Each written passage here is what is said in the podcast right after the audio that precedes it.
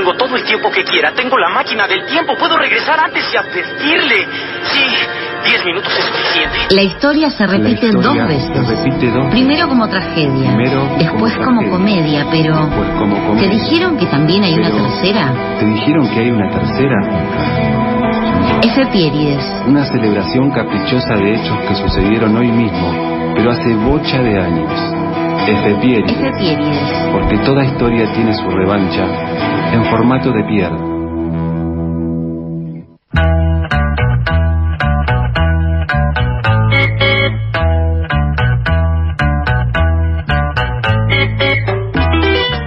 Son las 15.42 en la República Federal Argentina y arranca, ¿cómo decirlo?, el resultado de esta eh, indagación en la noche del tiempo. Me encanta decir, ¿cómo decirlo? Siempre lo decís de la misma manera, Pierre. Siempre haces esta introducción de manera calcada, pero ¿sabes por qué?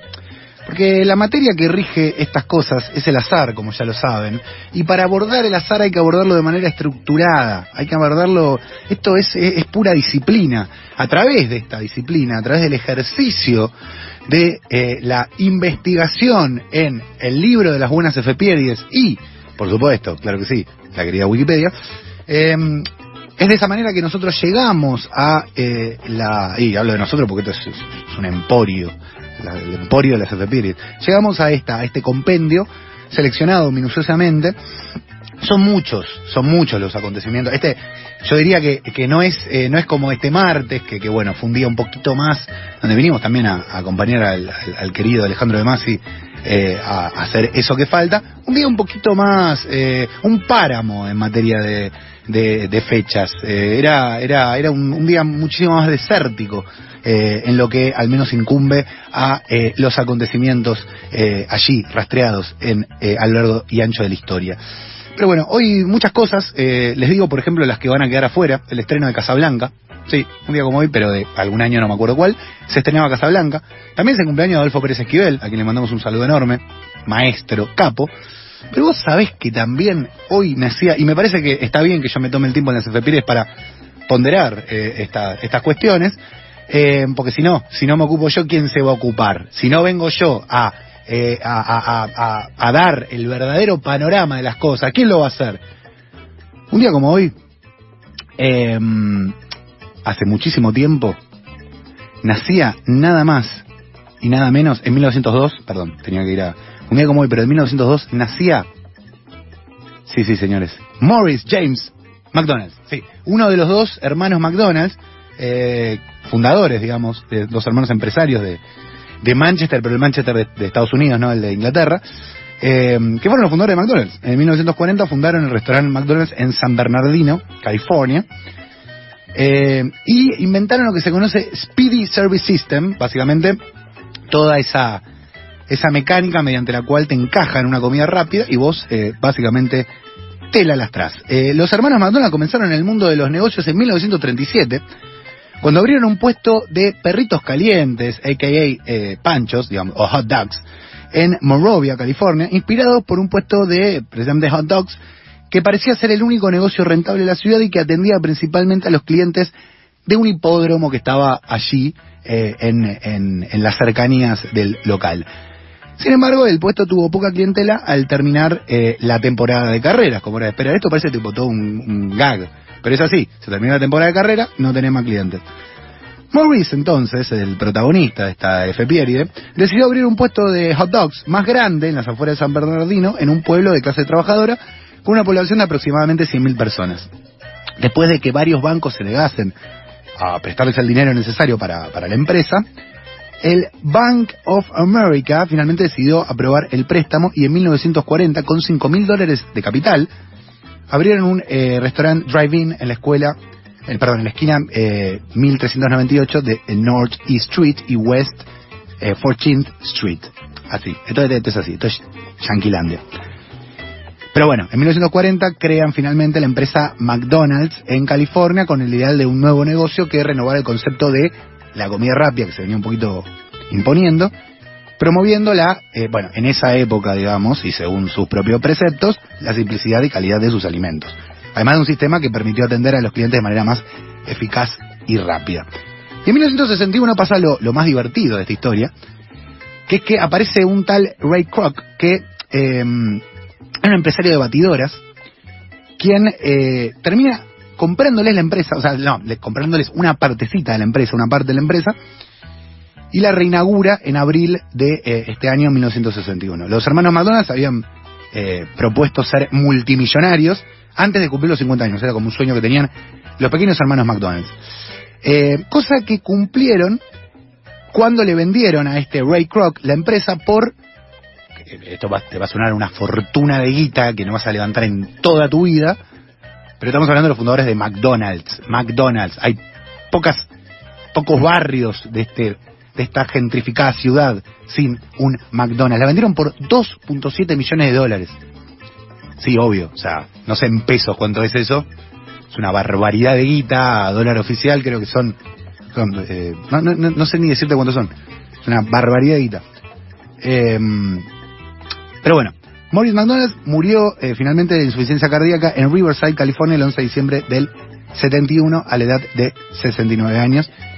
Y eh, nada, fue enterrado en el Desert Memorial Park en Cathedral City. Hay una película muy buena que retrata un poco eh, la incursión de Ray Kroc en este negocio, que digamos se acerca a los hermanos McDonald's, eh, les compra primero una parte y después les va luchando, eh, con las acciones que tenía, les va luchando un poquito eh, el- la manera de llevar adelante esa empresa, hasta finalmente, digamos, cagarlos y- y, bueno, al comprarles por una módica suma la empresa, dejarlos afuera del negocio y eh, de alguna manera dejar de lado este ideal que tenían los jóvenes McDonald's con eh, su restaurante de comida rápida y privilegiando básicamente levantarla en pala.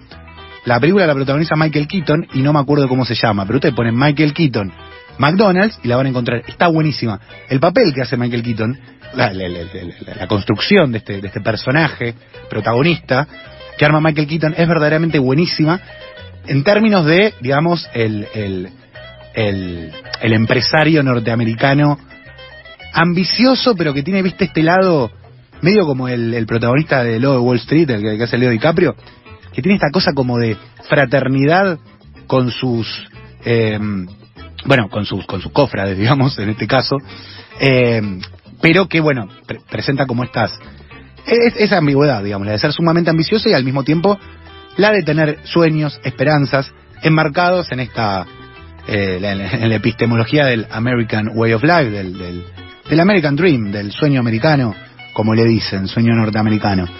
Eh, hay un momento muy bueno en esa película que me parece un tremendo highlight, que es cuando Michael Keaton les pregunta a los hermanos McDonald's, ¿ustedes saben ya cuando los recontracagó y los dejó, le, compró la empresa, los pisó con las acciones, hizo lo que se le cantó el orto, si me permiten el francés, hay un momento que les dice, ¿ustedes saben cuál es el patrimonio que tenían?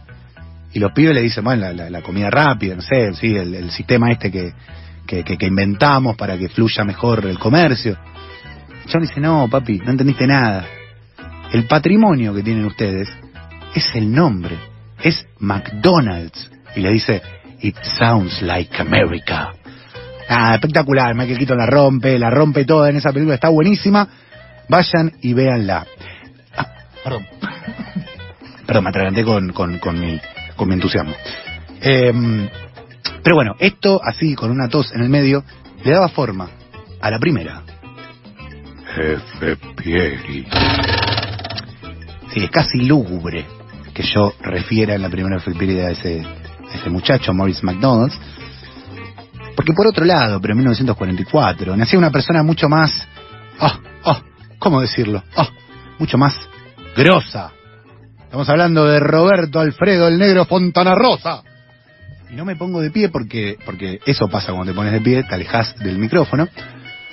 Y yo eh, acá eh, vo- voy a hacer algo que, que, que no hago nunca, nunca, que es que voy a contradecir a Wikipedia. Así que te pido mil disculpas, Wiki, porque Wiki pone fue un humorista gráfico y escritor argentino. Señores, Roberto Fontana Rosa fue lisa y llanamente un escritor, fue un escritor que por supuesto eh, incursionó en el humor gráfico, incursionó en el humor gráfico, con lo cual, de alguna manera, no, está mal decir que fue un humorista gráfico, por supuesto que lo fue, fue un humorista, fue un cultor del humor, pero a un poquito de bronca cómo se deja de lado que fue un escritor, porque eso es lo que hace un poco que autores como Roberto, el negro Fontana Rosa, se queden afuera de no solamente de los estudios académicos, sino también de lo que mal y pronto podemos llamar el canon literario argentino. Roberto Fontana Rosa es uno de los grandes cuentistas argentinos, es uno de los grandes cuentistas, pero a la altura de los grandes, que por supuesto cultivó el humor, por supuesto cultivó una cosa mucho más coloquial, eh, pero no deja de ser uno de los grandes, y esto de que, que haya sido un maestro del humor, un tipo que, además de ser brillante en lo que hacía, digamos que las construcciones humoristas sean brillantes, eh, digamos, algunos chistes estén bien construidos, era muy gracioso. Entonces, nada, eso como que también era tan genial en eso que nos olvidamos que también fue un gran cuentista. El cuento, por supuesto, que también cultivó el humor. Hay unos cuentos que son muy graciosos. Vayan a leer a Fontana Rosa. Fue a la escuela primaria Mariano Moreno y comenzó la secundaria en la escuela industrial, eh, que hoy es un politécnico. Estamos hablando de Rosario, obviamente, no sé si tengo que aclarar que eh, es rosarina, hincha de central.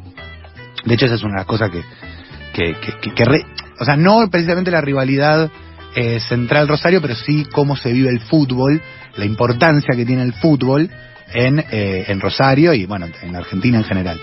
Su carrera comenzó a finales de los años 60 como dibujante humorístico en la revista Boom, allí en Rosario. Después, bueno, pasó por, por, por muchísimas revistas, entre ellas Zoom, Deporte 70, y eh, se, se empezó a destacar, digamos, la calidad de eh, sus dibujos, sobre todo por, por, por la rapidez y la seguridad con la que, con la que iba resolviendo.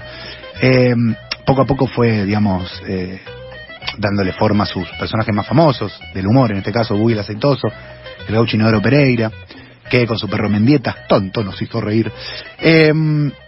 Y bueno, después empezó a cobrar una fama un poco internacional. Eh, yo les recomiendo seriamente la cuentística, porque ahí, bueno, les estoy diciendo que es un escritor, pero bueno, estamos, es inevitable no acercarnos a esas, a esas narraciones, que no dejan de ser narraciones, eh, casi como en primer lugar, pero vayan y lean el cuento 19 de diciembre de 1971. Es todo lo que estábamos diciendo, es un cuento perfectamente construido y es verdaderamente muy gracioso. Se los resumiría, me parece que los estaría privando del placer de leerlo, eh, eh, si acaso quisieran. Así que si están escuchando esto, vayan y lean ese cuento, lo encuentran en, en la internet. Mi querida Day Fernández, que es fanática del fútbol, en el caso de que no lo haya leído, se lo recomiendo. Es un cuento sobre fútbol, como tantos cuentos de Fontana Rosa eran eh, sobre fútbol. Bueno, como ya saben, en el 2013 diagnosticó esclerosis lateral ami- amiotrófica. Eh, a partir del 2006 se lo, se lo empezó a ver en silla de ruedas. Y eh, nada, hay una, hay una conferencia que también les recomiendo mucho que pronunció el 20 de noviembre del 2004, que es sobre las malas palabras, en donde dice qué cosas son malas palabras y qué cosas no. Creo que lo ejemplificaba diciendo que coso era más mala palabra que mierda, pero bueno, ustedes saben. Así, homenajeando al querido Roberto el Negro Fontana Rosa, se va a la segunda. Bueno, eh, qué capo, qué capo Fontana Rosa. Y una muy graciosa que tiene que ver, ya que hablamos de fútbol con Diego Armando Maradona, eh, y es que un día como hoy, pero del 2020, así, hace poquito, ¿no? Estaba muy fresca la muerte de eh, Diego Armando Maradona, y vos podés creer que el primer gol que le meten al Napoli eh, fue, al- no sé si al día, sí, al, día siguiente, ¿cuándo me dio el Diego? Hace, hace un par de días. Fue a los dos días, eh, lo metió un muchacho que se llamaba Armando Anastasio.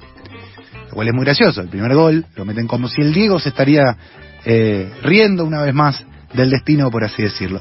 Lo curioso, lo curioso de, esta, este datito de color que te acerco en los efemérides es que eh, él, el, el muchacho que nació en- en el 96, eh, le habían, eh, era una casualidad que se llamaba Armando por, eh, por Maradona, por más de que parezca completamente imposible que eso pase en el marco de eh, Nápoles, que es una ciudad que, como sabemos, y como vimos hace poco de nuevo en el documental de Asif Capidia, que no dejaremos nunca de recomendar, Nápoles adoraba a Maradona y lo adora. Pero bueno, era una casualidad que este muchacho se llamaba Armando, nacido en el 96, eh, que se formó en las inferiores de los Azules y eh, tras su paso en condición de préstamo a varios equipos de Italia, eh, ahora en este momento está en el Rieja, y Rijeka, bueno, en Croacia, en fin. A los 41 minutos del primer tiempo, eh, la, la anécdota en cuestión, el mediocampista de Napoli, Piotr Zielinski, desbordó por la izquierda, tiró el centro y Armando Anastasio que marcaba Mateo Politano, despejó mal y terminó convirtiendo este gol en contra. Un chistecito más que el Diego tiraba desde donde sea, desde donde sea que esté. Y así, anecdótica, rápida. ¿Falaz? Por supuesto. Se van las queridas efemérides.